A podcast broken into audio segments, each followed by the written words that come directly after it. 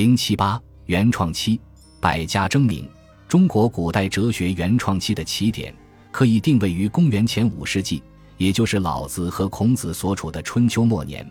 至于终点，可以定位于秦王朝建立共三百年左右。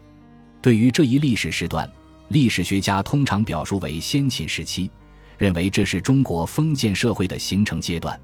哲学史家冯友兰称之为子学时代，冯契称之为先秦。这是中国哲学原创期。或者称为奠基期，哲学发展的总体特征为百家争鸣。这段时期思想活跃，内容丰富，诸家风起，学派众多，相互辩难。哲学家从不同的角度探索哲学问题，还没有哪一家获得主导地位。先秦哲学家为中国哲学举行了一个成功的奠基礼，各种世界观的萌芽在他们那里都可以找到。在人类的精神生活史上。哲学不是第一形态，而是第二形态。在蒙昧时代，也就是在人类的童年时期，原始宗教支配着人的精神世界。那时，哲学还没有出场，因为还不具备产生哲学的条件。哲学的历史没有宗教的历史长，它出现在人类的文明时代。中外各种哲学形态都是在文明发展到一定程度以后才出现的。由于各自文化传统不同。哲学起步的路径和情形不完全一样，但有一点是共同的，那就是只有当经济、政治、文化发展到一定程度的时候，形成了哲学得以产生的语境，哲学才能出现。在中国的春秋末年，中国哲学产生的语境方才形成。换句话说，中国哲学史从这一时期写起是有历史依据的。第一，由于经济的发展。使哲学的产生成为可能。哲学的产生需要有两个条件，第一个条件是人的认识能力和自我意识有了提高，人对自己有了自信心，开始把人自身看成主动的存在，看成认识世界的主体，不再把自己看成被动的存在，看成神的依附者。只有当人有了相当大的本事的时候，才会有这样的自信心。如果本事不大，对自己没有自信心。那就没有办法讲哲学。第二个条件是社会上出现了专门从事精神创造的知识阶层，他们不必从事生产劳动，衣食无忧，有充分的时间去思考哲学问题。借用西方人的说法，第一个条件叫做哲学起于好奇，把世界看作思考的对象；第二个条件叫做哲学起于闲暇，有了从事研究哲学的人。这两个哲学产生的条件。只有当生产力水平发展到一定程度的时候，才能满足。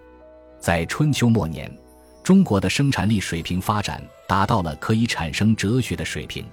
那时，中国有两项了不起的重大发明：一是发明了牛耕，以畜力代替人力，解决了动力问题，极大的提高了生产效率；二是发明了锄、铲、犁等铁制农具，改善了劳动工具。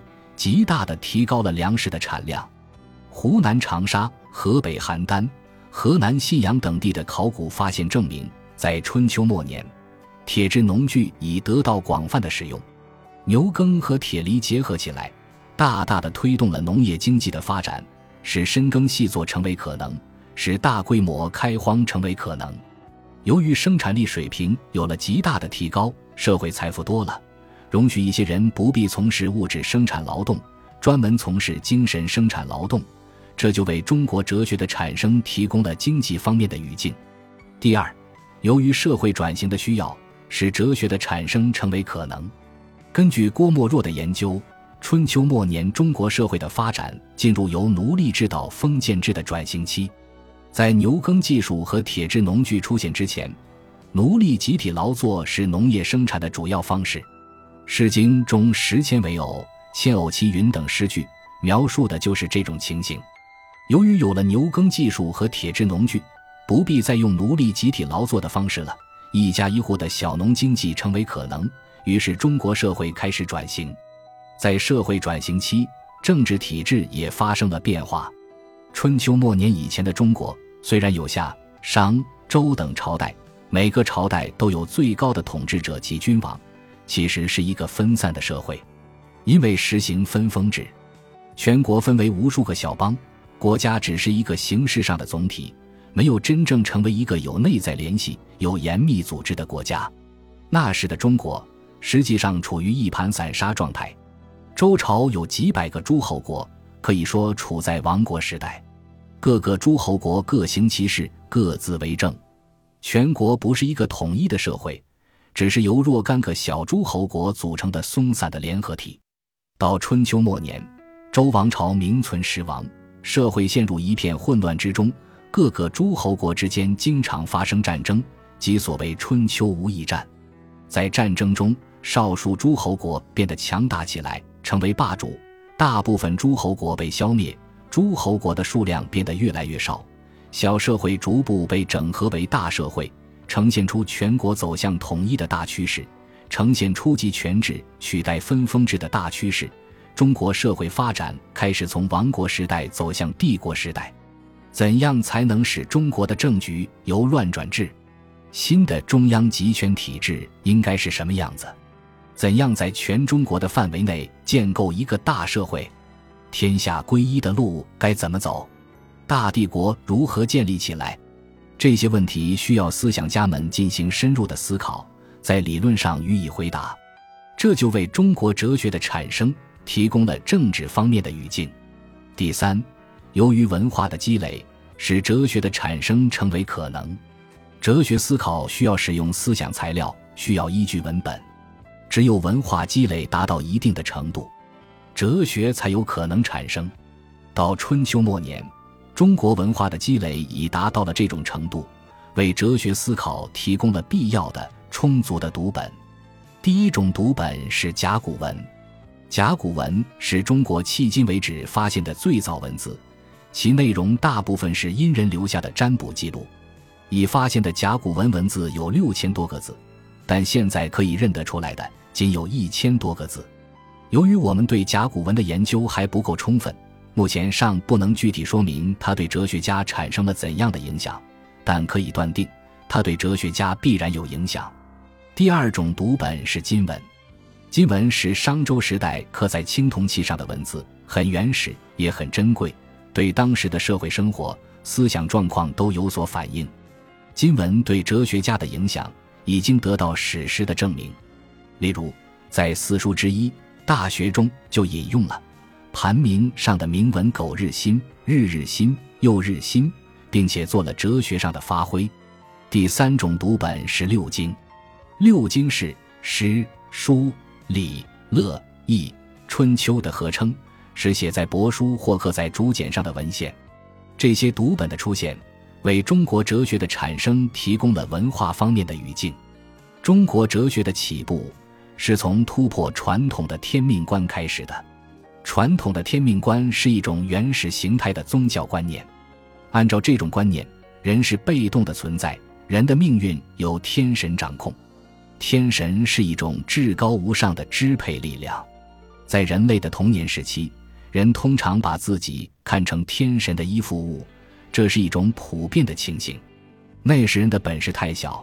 总觉得自己被某种神秘的力量所控制。不过，中国人的天命观念同别的民族所崇拜的至上神相比，有一些不同之处。例如，在西方人的眼里，至上神是上帝，上帝是世界和人的创造者。上帝的形象与人类似，有胳膊有腿，有头有脸。上帝的权限很大，他不但创造了世界和人。而且还管人死后的事情，一切都在上帝的控制之下。中国古人心目中的天不是这样，天不是造物主，天与人同在，天有神性而无神形，没有宗教形象，也不管人死后的事情。因此，突破这样的天命观念，相对来说要容易一些。中国哲学的起步，从重新看待天人关系切入。按照传统的天命观，天什么事情都管，也管着人。必须改变这种观念，哲学才能起步。必须对天有一个新的理性的认识，摒弃那种旧的神性的认识。到春秋末年，人的本事大了，开始思考这样的问题：人到底是一种被动的存在，还是一种主动的存在？所谓被动的存在，就是说人只能被天来规定；所谓主动的存在，就是说人自己规定自己。有了自我意识的思想家，不再把人看成被动的存在，而看成主动的存在，于是中国哲学开始起步。思想家们对天有了新的看法，不再把天视为神，要求用理性来取代神性。讲神性属于原始宗教话语，讲理性则属于哲学话语了。中国哲学一出场，就紧紧抓住天人关系问题作为下手处，遂使这个问题成为中国哲学的基本问题。中国哲学的起步不可能一下子就完成，也经历了一个不断探索的过程。商朝人的天命观念很强，他们在采取重大行动之前，都要向天神请示。请示的方法就是祈祷或占卜，故事书上有殷人美事卜的说法。现在挖掘出来的甲骨文，大都是占卜后留下来的记录。周朝人的天命观念也比较强，例如周公旦曾这样教导康叔：“汝为小子，乃福为弘王，应保殷民，以为助王宅天命，做新民。”意思是说，你这个小伙子掌权之后。应当弘扬王道，接受天命，把商朝的移民改造成为周朝的新成员。不过，在周朝人那里，天控制一切的观念已经有所松动，较为看重人的因素。周本来是商纣王之下的一个小邦，他打败了商朝，必须找出改朝换代的理由来。周人对天命观念做了一些修正，提出“天命离常，唯德是辅”的新说法。周朝人强调。天只照顾那些有德之士，等于承认人在天的面前有一定的主动性。周朝人虽提出敬天保民、以德配天等思想，为开展理性认识活动开辟出一定的空间，但从总体上说，还没有突破原始宗教意义上的天命观念的束缚。春秋初年，思想界出现了一股无神论思潮，对原始天命观形成强大的冲击。一些思想家开始对天神的权威表示怀疑，把目光从对天的关注转向对人的关注。公元前六百七十九年，季梁说：“夫民，神之主也，是以圣王先成民，而后致力于神。”他所说的“主”是凭借的意思。他认为民众对国家的重要性要高于神，因为民众是神的依凭、寄托之所在。在他看来，就重要性而言，民众是第一位的，而神是第二位的。尽管他没有否定神的存在，但毕竟把神降到次要的位置了。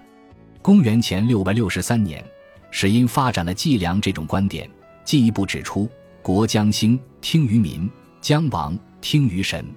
他把重视民众还是重视神看成关系到国家兴亡的大事，把听于神与亡国联系在一起。这对神的权威来说，显然是极大的贬义。无神论思潮的兴起，标志着原始天命观的统治地位已经动摇，从而为哲学的发展提供了必要条件。到春秋末年，在哲学逐渐起步的过程中，郑国的子产是一个标志性的人物。他提出天道和人道，这可以说是中国哲学史上最早的一对哲学范畴。据史书记载。郑国发生了一场火灾，有人请求子产采纳占星术者必造的建议，祭神避火灾。子产表示反对，他的理由是：天道远，人道耳，非所及也，何以知之？造焉知天道？照子产看来，天道是遥远的事情，而人道是切近的事情，两者未必是一回事。必造怎么会知道天道一定要干预人事呢？他把天道与人道区分开来。并且把二者当作认识的对象，可以说是选择了一种哲学的、理性的考察方式，摆脱了宗教的、感性的考察方式。中国哲学的正式起步要从子产算起，不过还无法断定他就是第一个中国哲学家，因为我们无法读到他的哲学著作。在先秦时期，留下哲学著作的第一代中国哲学家有道家的创始人老子。有儒家的创始人孔子，还有墨家的创始人墨子，在中国哲学的起步阶段，他们都各自做出了独到的理论贡献，同为中国哲学的奠基人。老子从正面出发，推导天的权威，大力倡导道的理念，开启了哲学话语。《道德经》的开篇写道：“道可道，非常道。”老子认为，世界终极的原因不在于天，而在于道。以前人们总以为一切都是天说了算，老子推翻了这个传统观念，强调在天之上还有一个道。他用一种理性的权威取代了神性的权威，踏上了讲哲学之路。他指出，对于道来说，无不知谁之子，象帝之先。象就是仿佛的意思。在老子看来，天地即便真的存在，在道的面前也不过是晚生后辈而已，因为再没有什么比道更为根本了。道就是宇宙万物的老根、老母。老子强调。道并不是具体的存在物，而是抽象的普遍原理。从本源的意义上说，道是万物的始基，但这只意味着万物自然而然地从道产生出来，并不是有意志的人格神创造出来的。道同造物主不同，道造就万物，成功事遂，万物归焉而服为主。道不以主宰者自居。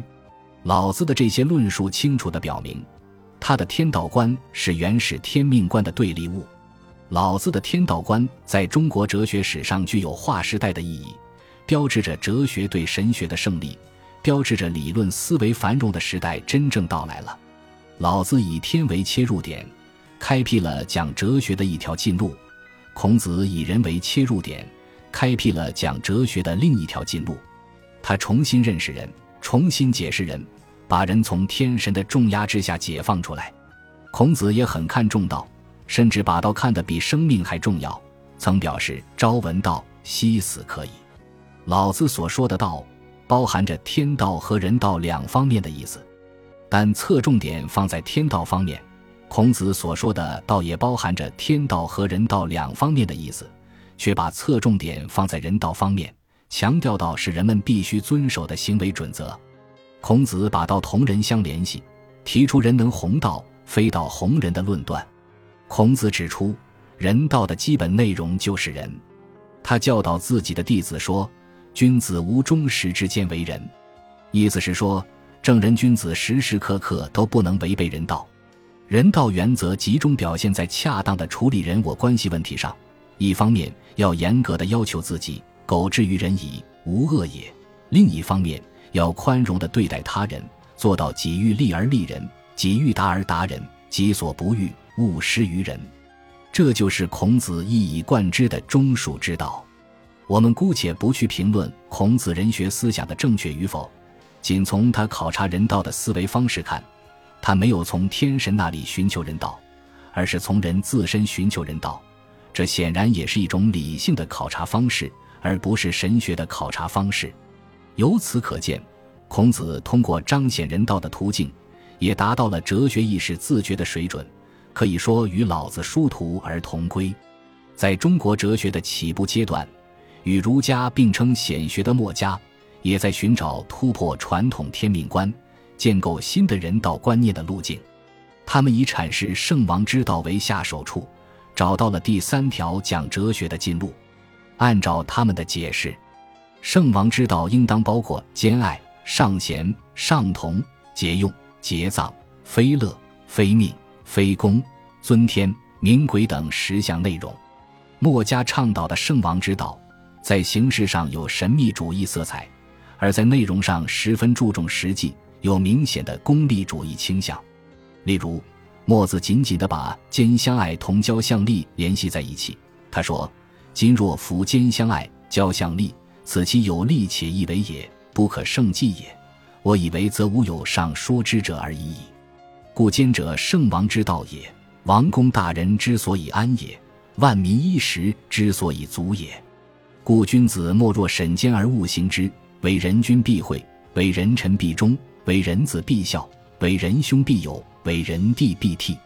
故君子莫若欲为惠君、忠臣、孝子、友兄、悌弟。当若兼之，不可不行也。此圣王之道，而万民之大利也。他从人与人的利益关系出发，说明人与人之间建立道德关系的必要性和可行性，没有像宗教家那样把神视为道德的根源。墨家对人有新的认识，认为人与动物之间的本质区别就在于人能劳动，动物靠着自己的皮毛就可以御寒，靠着自然界中现成的食物就可以活命，而人却不能这样做。人与动物不同，人赖其力者生，不赖其力者不生。墨子这种人道观反映了古代劳动人民在生产实践中形成的自我意识，在当时是一个了不起的创建。墨子的这种人道观同蔑视人、压迫人的传统天命观是格格不入的，故而他旗帜鲜明地提出非命主张。他指出：“命者，暴王所作，穷人所述，非仁者之言也。”照墨子看来，传统的天命观不符合圣王之道。理当予以清除。墨家把天和命拆开来看，对于天保留形式，但更新其内涵；对于命，则坚决否定。墨家的这种批判意识是建立在理性主义的基础之上的，表明他们也以自己的方式达到了哲学意识的自觉。